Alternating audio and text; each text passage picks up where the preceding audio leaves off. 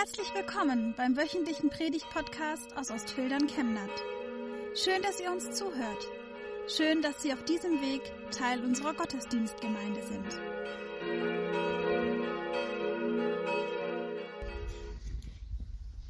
Gnade sei mit euch und Friede von Gott, unserem Vater und dem Herrn Jesus Christus. Amen. Wir feiern heute den Sonntag Jubilate. Das Jubeln über die Schöpfung Gottes und über alles, was wir in diesem Frühjahr aufs Neue erleben. Auch wenn wir wissen, dass in jedem Frühjahr die Blumen wieder kommen, die Bäume wieder ausschlagen und alles grünt und sprießt, so ist das doch letztlich ein Wunder. Und wenn wir durch Feld und Flur spazieren gehen und vielleicht noch so manchen knorrigen alten Baum sehen, und denken, ob da noch irgendwo etwas Grünes rauskommt, dann kann man doch am Schluss staunen, wie Gott die Natur eingerichtet hat und wie er die Bäume wieder zum Grünen bringt. Von diesem Staunen soll heute auch die Rede sein, aber noch mehr vom Staunen über das, was Gott tut. Und wir begleiten den Apostel Paulus auf einer seiner Missionsreisen. Er ist in Griechenland angekommen, hat dort schon Verschiedenes erlebt und irgendwann kam er in die große und bunte Stadt Athen und ist dort nach seiner Gewohnheit zunächst in die Synagoge am Sabbat und hat dort den Gottesdienst mitgefeiert und hat sich herausgenommen, dort auch das Evangelium von Jesus Christus zu verkündigen. Das war für die Athener Juden auch etwas ganz Neues. Und nicht genug damit. Er ist wochentags auf den Markt, dort wo die Menschen zusammenkommen, um einzukaufen für das Mittagessen, für das Abendessen und hat dort ebenfalls mitten auf dem Markt die Menschen ins Gespräch über den Glauben verwickelt und hat ihnen von Jesus erzählt. Und bei einem solcher Spaziergänge durch Athen ist ihm etwas begegnet und das möchte ich Ihnen gerne vorlesen. Es steht in Apostelgeschichte 17 und dort in den Versen 16 bis 24. Als Paulus in Athen war, ergrimmte sein Geist in ihm, als er die Stadt voller Götzenbilder sah.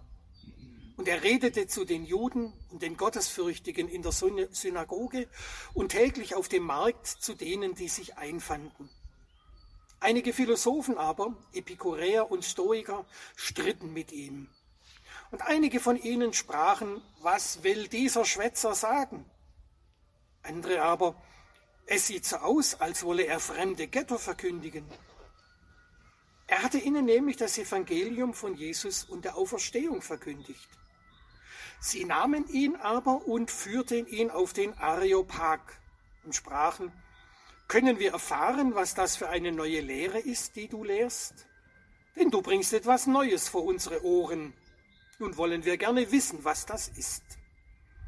Alle Athener nämlich, auch die Fremden, die bei ihnen wohnten, hatten nichts anderes im Sinn, als etwas Neues zu sagen und zu hören. Paulus aber stand mitten auf dem Areopag und sprach, ihr Männer von Athen, ich sehe, dass ihr die Götter in allen Stücken sehr verehrt. Ich bin umhergegangen und habe eure Heiligtümer angesehen und fand einen Altar, auf dem stand geschrieben, dem unbekannten Gott. Nun verkündige ich euch, was ihr unwissend verehrt. Gott, der die Welt gemacht hat und alles, was darin ist. Er, der Herr des Himmels und der Erde, wohnt nicht in Tempeln, die mit Händen gemacht sind. Auch lässt er sich nicht von Menschenhänden dienen wie einer, der etwas nötig hätte, da er doch selber jedermann Leben und Odem und alles gibt. Und er hat aus einem Menschen das ganze Menschengeschlecht gemacht, damit sie auf dem ganzen Erdboden wohnen. Und er hat festgesetzt, wie lange sie bestehen und in welchen Grenzen sie wohnen sollen, damit sie Gott suchen sollen, ob sie ihn wohl fühlen und finden könnten. Und für wahr, er ist nicht ferne von einem jeden unter uns. Denn in ihm leben, weben und sind wir. wie auch einige Dichter bei euch gesagt haben, wir sind seines Geschlechts. Da wir nun göttlichen Geschlechts sind, sollen wir nicht meinen, die Gottheit sei gleich den goldenen, silbernen und steinernen Bildern durch menschliche Kunst und Gedanken gemacht. Zwar hat Gott über die Zeit der Unwissenheit hinweggesehen, nun aber gebietet er allen Menschen, dass alle an allen Enden Buße tun. Denn er hat einen Tag festgesetzt, an dem er den Erdkreis richten will mit Gerechtigkeit durch einen Mann, den er dazu bestimmt hat. Und er hat jedermann den Glauben angeboten, indem er ihn von den Toten auferweckt hat. Als sie von der Auferstehung der Toten hörten, begannen die einen zu spotten, die anderen aber sprachen, wir wollen dich darüber ein andermal weiterhören. Und so ging Paulus von ihnen. Einige Männer schlossen sich ihm an und wurden gläubig. Unter ihnen war auch Dionysius, einer aus dem Rat, und eine Frau mit Namen Damaris und andere mit ihm. Herr, segne dein Wort an unser aller Herzen. Amen.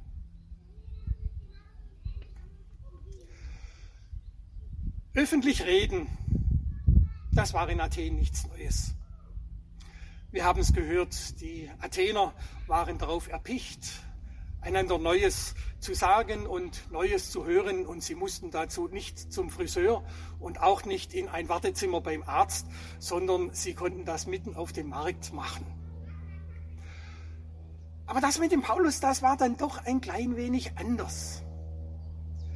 Sie wollten ihn nicht auf dem Markt stehen lassen, weil so ganz heimlich und leise möglicherweise der Verdacht aufkam, der Paulus könnte etwas Richtiges sagen.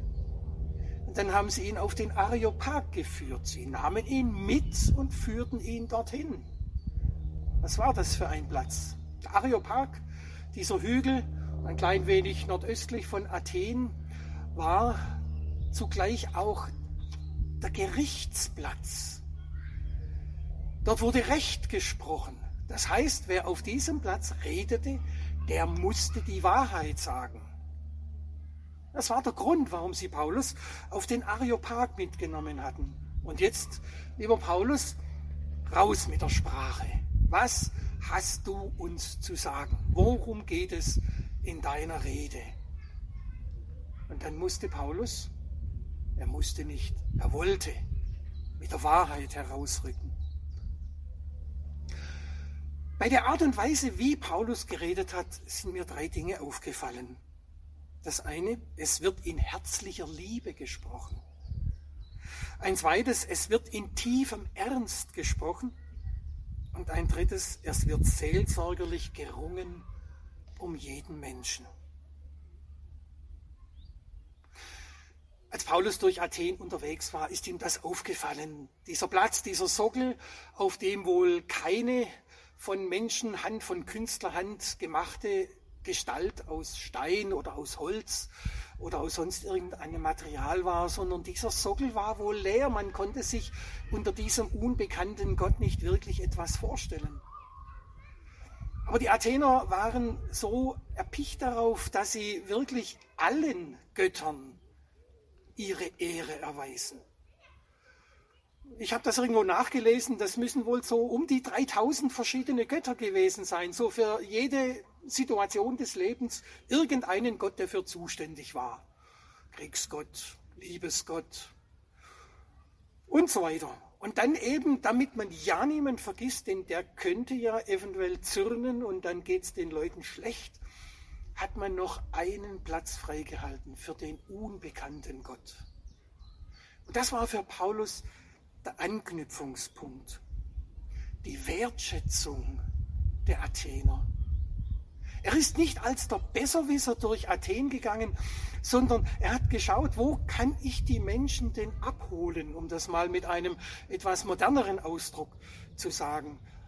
Wo kann ich anknüpfen? Wo werden die Menschen mich verstehen? Wo treffe ich auf ihre Gedankenwelt, vielleicht auch auf ihre Fragen und auf ihre Sorgen? Und das ist da beiderseits geschehen. Also nicht nur, dass der Apostel Paulus die Athener wertgeschätzt hat, sie haben ihn ja auch wertgeschätzt. Sie hätten ihn ja einfach auf dem Markt stehen lassen können und sagen, du bist ein Schwätzer, ähm, sag deine Sache zu Ende, kauf deine Sachen ein, nimm deinen Einkaufskorb und geh nach Hause. Nein, sie wollten es wirklich wissen. Sie haben ihn wertgeschätzt. Wertschätzung heißt ja im letzten herausfinden, was ist meinem Gegenüber denn wichtig? Und für Paulus war die Frage, warum betet ihr selbstgemachte Götter an? Warum betet ihr Götter an, die ihr euch ausgedacht habt?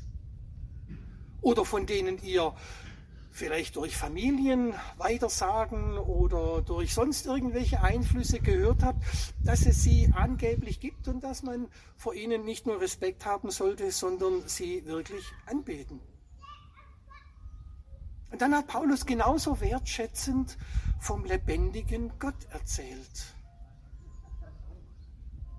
Und er hat deutlich gemacht, Gott ist jetzt niemand, der an dieser Stelle einen zurechtstutzt. Gott ist niemand, der richtet. Gott ist niemand, der Strichle macht, sondern Gott ist einer, der liebt. Sein ganzes Wesen ist Liebe. Und diese Liebe prägt auch die Begegnung mit Menschen. Und sie prägt auch den Paulus, den er beauftragt hat, zu Menschen zu gehen und ihnen das Evangelium zu sagen. Das hat Paulus genutzt, um Gott groß zu machen. Er ist der Schöpfer des Himmels und der Erde. Und er ist kein toter Gott, er ist keiner, den man in Stein meißeln kann oder aus Holz schnitzen kann, sondern er ist der lebendige Gott. Der einzige lebendige Gott. Und dann kommt ein Satz, und der ist damals gefährlich gewesen und ist es bis heute geblieben. Aus einem einzigen Menschen hat Gott das ganze Menschengeschlecht geschaffen.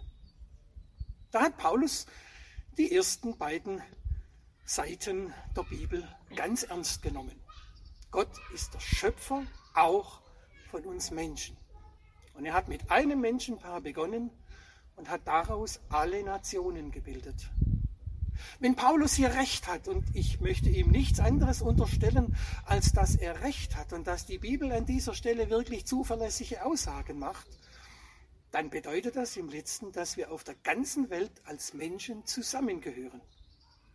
Verstehen Sie mich nicht falsch. Ich möchte keine Nationendurchmischung so wie wir es immer wieder hören und erleben, dass andere davor sich fürchten und was so alles dazugehört. Darum geht es mir gar nicht, sondern mir geht es um die Verantwortung, die wir füreinander tragen.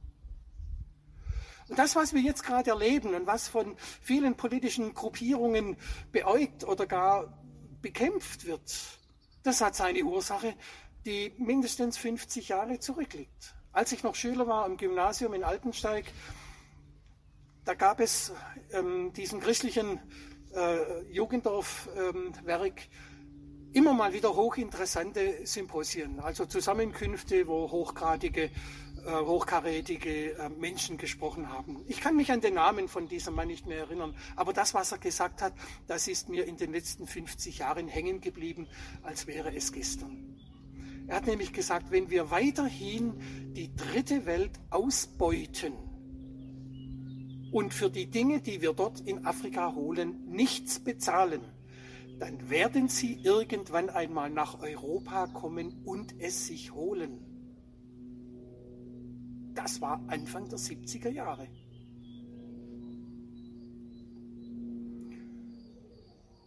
Paulus redet mit wertschätzender Liebe von Gott und macht damit deutlich, wir haben Verantwortung füreinander. Und auch wenn ich Paulus Jude bin, trage ich vor Gott Verantwortung für euch Athener. Und auch wenn wir euch als Goyim, als Heiden bezeichnen, ehrlich, ihr Griechen macht doch genau das Gleiche. Ihr haltet euch für neunmal klug und ihr würdet euch niemals trauen, euch gleichzustellen mit irgendwelchen Nachbarvölkern wir haben die Philosophen, wir haben die Klugheit Was sind denn die anderen? Die sind doch Barbaren. Und Paulus sagt, ja, nennt mich so. Und trotzdem, auch ihr Athener seid von Gott geschaffen. Und dann kommt natürlich die zweite Frage, was hat Gott mit mir zu tun? Die kommt übrigens noch vorher, bevor die Frage gestellt wird, was habe ich mit Gott zu tun? Ja, was hat Gott mit mir zu tun? Wenn er mich geschaffen hat, dann trägt er auch die Verantwortung für mein Leben. Dann ist er für mich da, für meine Fragen, für meine Sorgen, für meine Nöte und mit seiner Vergebung auch für meine Schuld, für meine Sünde. Auch dafür will Gott die Verantwortung übernehmen. Und was habe ich mit Gott zu tun? Eben, dass ich ihm dafür dankbar bin, dass ich mir seine Liebe gefallen lasse, dass ich mich ihm öffne, dass ich mich für das, was er mir zu sagen hat, genauso interessiere, wie sich Gott dafür zu interessieren wird, was ich ihm zu sagen habe. So offen ist Gott, dass er sagt, erzähl mir's, sag mir's, ich höre zu, ich kümmere mich drum. Es wird hier von Paulus mit herzlicher Liebe gesprochen. Und wenn Paulus von Gott redet, dann redet er immer auch von Jesus. Ein zweites, es wird in tiefem Ernst gesprochen. Es gibt zwei Kennzeichen der Götter. Zum einen, es ist die beständige Sichtbarkeit. Egal in welche Religion wir hineinschauen, ja, wenn man jetzt mal vom Islam ähm, absieht und auch vom Judentum absieht, aber bei allen anderen Religionen geht es um die Sichtbarkeit der Götter. Die einen machen Denkmäler, die anderen machen das aus Stein, wieder andere aus Holz und so weiter und so fort. Es geht um die Statik gegen die Vergänglichkeit. Dass man sich nicht vorstellen kann und auch nicht vorstellen will, dass ein Gott irgendwo vergeht, dass er sich zurückzieht. Deshalb macht man ihn allgegenwärtig durch diese Statuen durch diese Denkmäler, steinerne Marmorstatuen. Wie gesagt, in Athen sollen es um die 3000 gewesen sein. Und ein zweites, was die Götter kennzeichnet, ist das Splitting. Sozusagen die Aufteilung des Vertrauens dass man nicht an einen einzigen Gott glaubt, der alles in seinen Händen hält und der über alles die Übersicht behält, sondern dass man jedem Gott seine bestimmte Aufgabe zuweist, jedem Götzen, muss ich ja eigentlich sagen. Und da kommt halt auch dann der unbekannte Gott mit aufs Podest. Was ist das Kennzeichen des lebendigen Gottes? Zunächst einmal, und darüber müssen wir reden, und darüber mögen manche von uns auch leiden, die Unsichtbarkeit, die Verborgenheit, dass Gott sich oft für unsere Wahrnehmung im Hintergrund hält. Doch hat Gott einen einzigen Punkt gewählt, an dem er in dieser Welt sichtbar wurde. Was heißt Punkt? Einen Zeitraum von rund 30 bis 33 Jahren, als er Jesus in diese Welt gesandt hat, als kleiner Säugling in Bethlehem geboren, in Nazareth aufgewachsen und irgendwann hat er sich taufen lassen und hat dann seine Verkündigungsreise durch Israel begonnen, bis er schließlich in Jerusalem verhaftet, verurteilt wurde und sie ihn ans Kreuz auf Golgatha geschlagen haben. Die spätere Sichtbarkeit zunächst einmal für die Jünger war die Auferstehung. Und da hakt es spätestens bei den Griechen aus. Warum eigentlich? In der griechischen Philosophie kam diese Dreiteilung von Leib, Seele und Geist auf, etwa 500 vor Christus oder 600 vor Christus, ungefähr in diesem Zeitraum. Wer sich darüber kundig machen möchte, den empfehle ich sehr dringend bei Wikipedia den Artikel unter dem Stichwort Seele. Und wenn Sie da mal ganz nach unten gehen, dann kommen Sie auf diese griechische Philosophie der Dreiteilung in Leib, Seele und Geist. Das ist nämlich eine Erfindung der Griechen. In der Bibel steht nichts davon. Leib, Seele und Geist als eine Einheit, Zweck und Zwangsweise. Und für die Griechen war es das Höchste, wenn im Sterben sich die Seele endlich aus diesem Gefängnis des Körpers befreien kann, um dann ja nicht in die Götterwelt nach oben zu gehen, sondern in die Unterwelt, in den Hades. Also auch das ist eine Vorstellung, die ist uns völlig fremd. Und für die Griechen war es schlicht und einfach undenkbar, dass bei der Auferstehung, bei der leiblichen Auferstehung eine Persönlichkeit oder so etwas wie die Seele wieder eingefangen wird in einen neuen Körper. Das war der Grund, warum sie das abgelehnt haben. Und das war auch der Grund, warum Paulus in 1. Korinther 15 so auf die Auferstehung Jesu Christi von den Toten pocht. Dass er sagt, daran hängt alles. Wenn es keine Auferstehung gibt, dann ist unser gesamter Glaube eine Seifenblase, die spätestens mit dem Tod platzt. Und dann haben wir nichts, außer vielleicht ein angenehmes Leben. Oder auch nicht. Also das war das Problem bei den Athenern und deshalb haben sie die Auferstehung abgelehnt und haben ihn einfach stehen lassen. Das war das zweite Problem. Das Problem, wir haben es schon angesprochen, war, dass die Athener an Götter geglaubt haben, die sich sich selber ausgedacht haben. Haben wir das überwunden? Ich glaube keineswegs. Wir haben heute auch unsere Götter, nur sehen wir sie nicht so. Sie sind heute genauso gesellschaftlich akzeptiert wie damals. Das ist heute nichts Besonderes, aber es sind einfach Götter, es sind Götzen, Gegenstände, die wir uns selbst ausgedacht haben. Da wird irgendwo ein vierblättriges Kleeblatt auf geklebt oder man kauft sich vielleicht sogar eine solche Pflanze.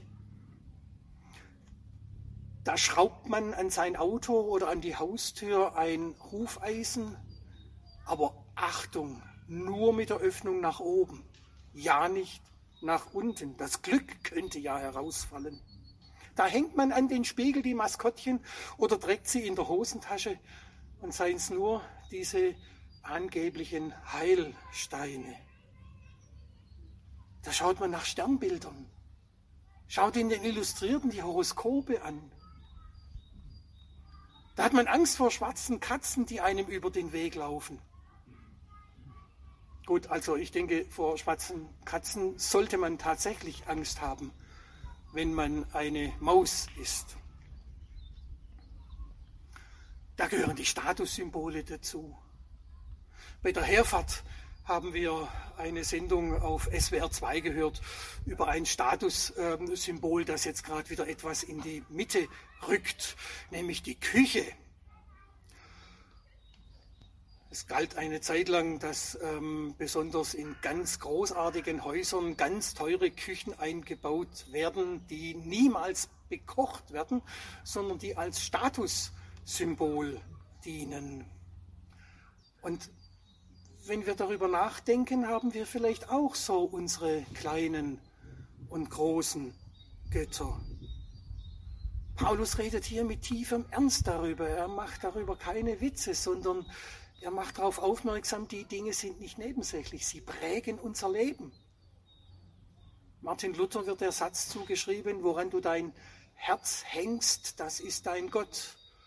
Das hat er übrigens aus dem Neuen Testament, das steht dort wortwörtlich drin. Aber da ist was dran, dass wir uns Gedanken darüber machen, was ist uns denn wichtig, worüber reden wir denn? Paulus redet mit tiefem Ernst darüber. Das sind für ihn zentrale Sachen, keine Nebensächlichkeiten. Und ein drittes, es wird seelsorgerlich gerungen um jeden Menschen. Hinter dieser Frage, dem unbekannten Gott und was sich die Athener dabei gedacht haben, steht ja letztlich auch die Frage, was habe ich denn für eine Beziehung zu den Göttern?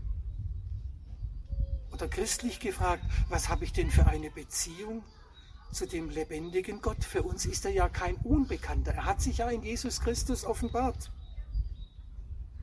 Auf dem Markt der Möglichkeiten redet Paulus von der einen einzigen Möglichkeit, gerettet zu werden, nämlich Buße zu tun, umkehren in die offenen Arme Gottes. Mir ist da das Bild von einem Segelschiff vor Augen. Es kam vor vielen Jahrzehnten einmal in, da waren wir noch auf der Schwäbischen Alb, in der Geislinger Zeitung. Und ich habe dieses Bild damals abfotografiert, wo ein Segelschiff mitten auf dem Meer wendet. Und man sieht noch die Spuren, wo es hergekommen ist und wo es dann wieder zurücksegelt. Ein Segelschiff hat keinen Rückwärtsgang. Es muss komplett wenden. Buße tun.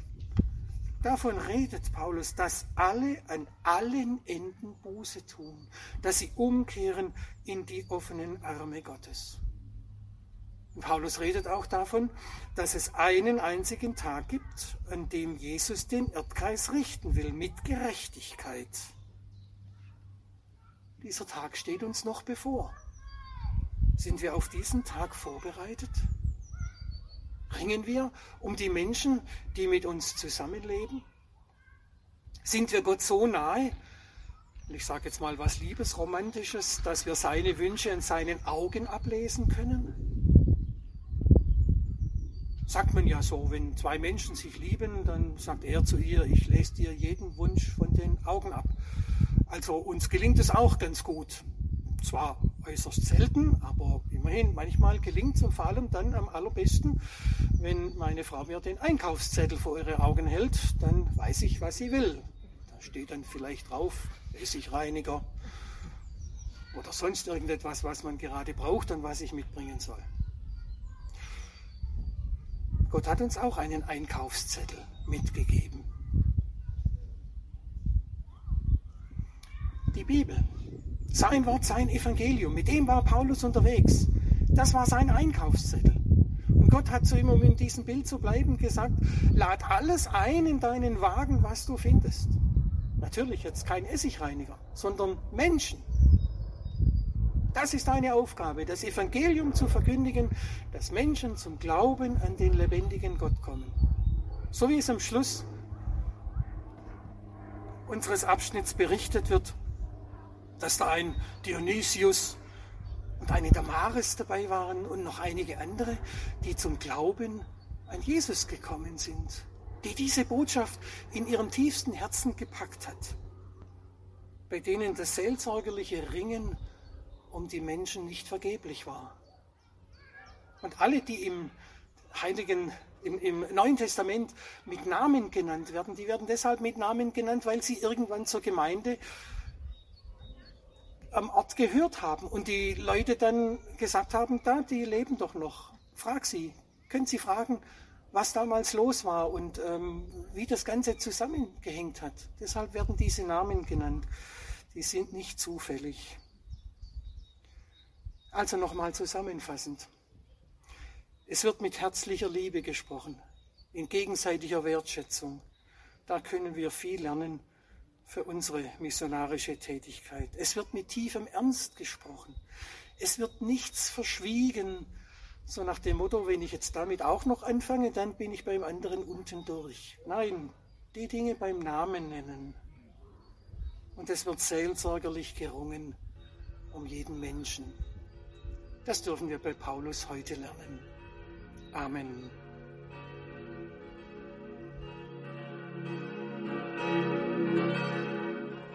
Wir wünschen eine gute und gesegnete Woche und hoffen, dass Sie nächste Woche wieder dabei sind oder wir dich beim nächsten Mal im Gottesdienst vor Ort sehen.